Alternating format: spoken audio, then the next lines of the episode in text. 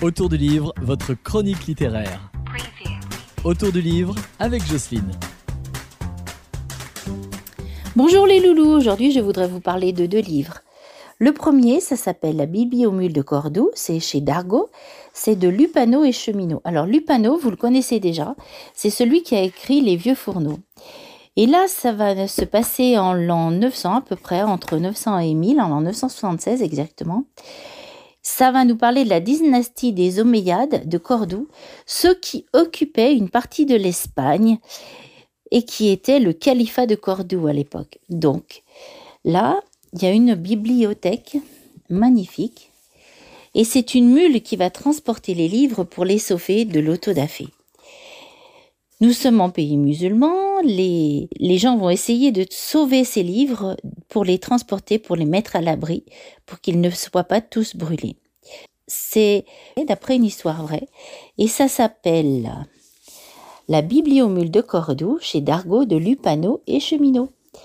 Le deuxième livre, c'est un écrivain que j'aime beaucoup, qui s'appelle Michel Bussy. Ça s'appelle La Nouvelle Babel, c'est aux presses de la Cité. Et Michel Bussy va nous emmener avec lui en 2097 au temps où, la télétransportation est possible, juste avec un boîtier accroché à son poignet. Donc là, on peut se télétransporter comme on veut, d'un endroit à l'autre, visiter la Terre entière, euh, faire toutes les magnifique chose que l'on peut faire avec ça. Du coup, les gens, les villes ont été désertées, les gens peuvent habiter où ils veulent parce que de toute façon, ils savent que juste en appuyant sur un bouton, ils se télétransportent n'importe où ailleurs. Les enfants vont à l'école aussi avec leur euh, télétransporteur. Et là, on va se retrouver en 2097 sur une île privée que 10 personnes occupent. Et sur cette île privée, tout d'un coup, débarque un terrifiant tueur qui va assassiner ces gens alors qu'il n'y a pratiquement plus d'assassinats. Là, on ne sait pas ce qui se passe. Il n'y a plus du tout dans cette nouvelle terre de frontières. C'est un monde à part entière. Il y a une seule personne qui est le président de ce monde.